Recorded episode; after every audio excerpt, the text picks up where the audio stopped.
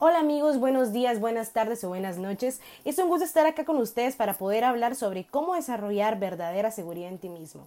Vamos a hablar eh, sobre cómo hacer un cambio interno para desarrollar esa sensación real de seguridad, porque eso es en realidad, ¿no? Es una sensación que nos da la certeza de que todo va a estar bien. Bueno, pero primero debemos entender lo que es una inseguridad y sin tenerle miedo a la palabra, ¿no? En realidad es algo mucho menos drástico o terrible de lo que muchos podrían pensar.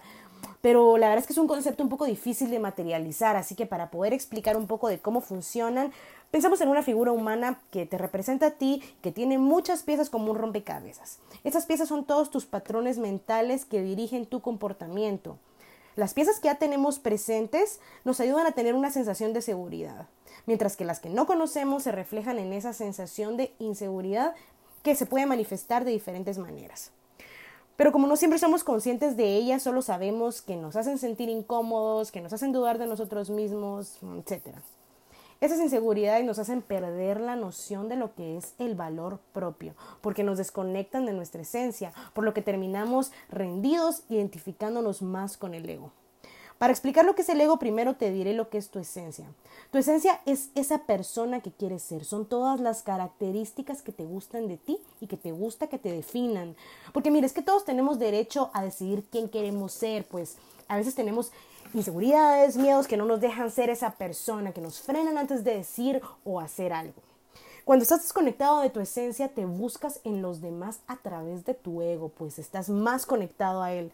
Por lo que al no estar conectado contigo, sino buscando quién eres en los demás, es fácil compararte, por lo que el ego te hace querer ser mejor que los demás o por el contrario te hace sentir que no eres tan bueno, te lleva a cualquier extremo porque vive comparándose y llega a tu meta sin que lo notes, ¿eh? Es esa vocecita que te dice cosas negativas de ti, que te limita, que te hace sentir menos o que te hace sentir más.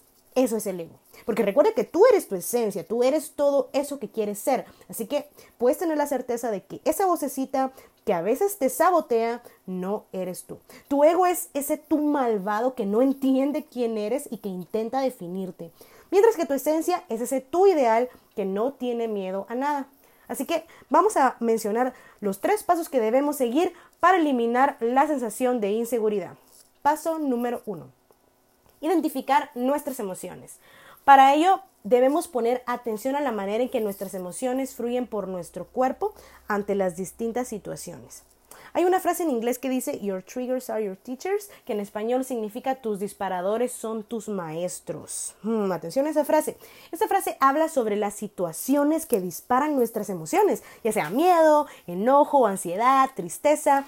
Esas situaciones que se repiten y que siguen teniendo efecto en nosotros son nuestros disparadores. Debemos ponerles atención ya que son los maestros que nos hacen darnos cuenta de que ahí hay un asunto emocional que no hemos resolvido.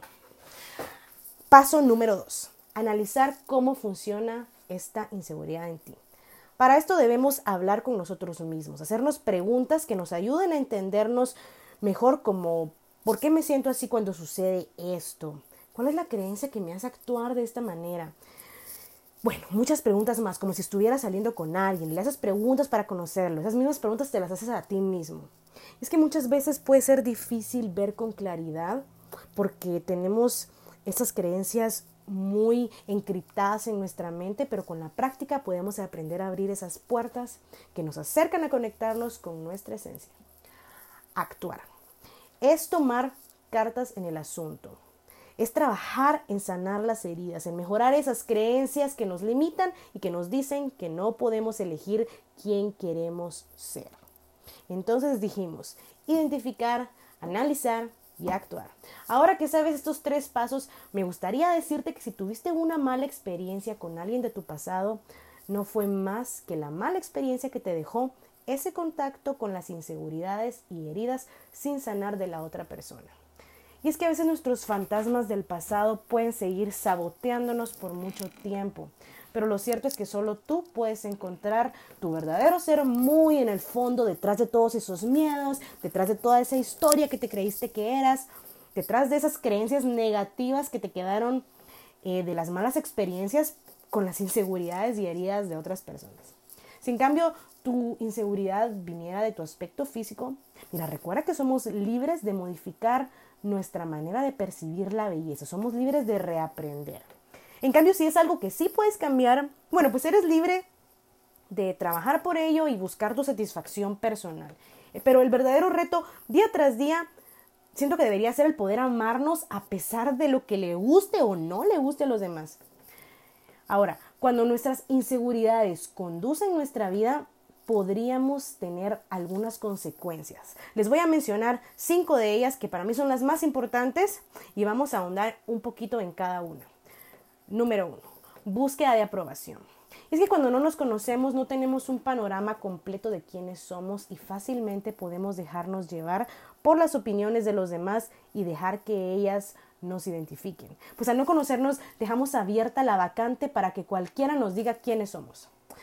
Todo esto termina en no entender cómo deberíamos ser, porque si vivimos para complacer a los demás, jamás dejaremos contentos a todos, porque cada quien te querrá hacer a su manera. Pero cuando te conoces sabes muy bien quién eres y no te ofendes con facilidad ni dudas fácilmente de ti mismo. Más, ah, mientras más conscientes eres de tu brújula de vida, de lo que deseas, de lo que quieres para ti, menos buscarás la aprobación de los demás porque tendrás la certeza de que hay una razón importante para ti detrás de tus acciones. Número dos, dificultad para tomar decisiones. Si no trabajamos en conocernos y entendernos, no vamos a estar conectados con nosotros mismos, con nuestros gustos, nuestros deseos y necesidades. Por lo que puede ser un reto tomar decisiones como qué comer, qué ropa llevar, qué carrera estudiar. En cambio, cuando te conoces un poco más, ya no te mueves por la vida sin saber a lo que vas. Dejas de caminar sin rumbo y tienes más claro lo que quieres y lo que necesitas, por lo que tomar decisiones se vuelve una tarea mucho más fácil. Número 3 cultivar emociones problemáticas. Cuando no conocemos esas piezas nos identificamos con el ego, como ya les había mencionado, y es que el precio de vivir identificado con el ego sin recordar tu esencia es que cultivas emociones como la envidia, la codicia, la ansiedad, el rencor, la inferioridad, la superioridad.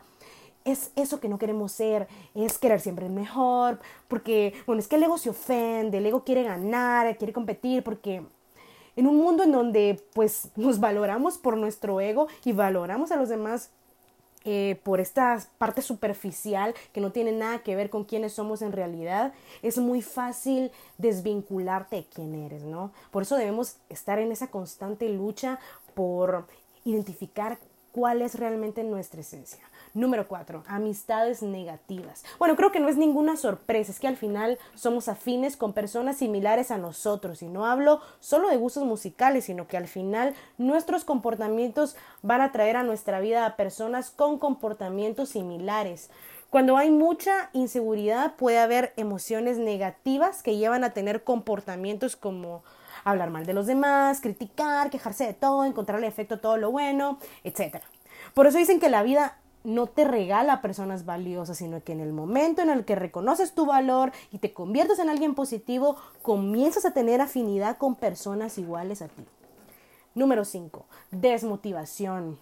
El esfuerzo que hacemos por cumplir nuestras metas eh, es muchas veces el reflejo del potencial que creemos que tenemos. Yo diría que un buen sinónimo de pereza es desmotivación. Bueno, más bien la pereza es como la ausencia de motivación. Esos momentos fugaces en donde sientes que eres capaz de lograr lo que te propones, esos momentos en donde los sueños toman forma y se convierten en metas, ese sentimiento de poder con todo lo que se venga, eso es la motivación. La ventaja con esto es que funciona también de manera inversa. Es que en lugar de ser seguro para motivarte, puedes motivarte para ganar confianza en ti mismo. A medida que te acostumbras a mantenerte motivado, te das cuenta que ni la disciplina es tan poderosa como la motivación. Podríamos decir que estar motivado es como tener el superpoder de lograr lo que quieras en esta vida. Pero es un poder que requiere mantenimiento, ¿eh? requiere que te tomes un tiempo cada día para visualizarte, para visualizar tus metas y motivarte a seguir en el camino a lograr tus objetivos. Para finalizar, solo quiero aclarar que la idea no es promover el perfeccionismo y eliminar eh, todos nuestros defectos de personalidad, sino más bien vivir la vida como un eterno aprendiz y también entender que no somos perfectos, que somos merecedores de amor y comprensión y que así como amamos a otros con sus cosas buenas y sus defectos, también podemos ser queridos y amados a pesar de los nuestros.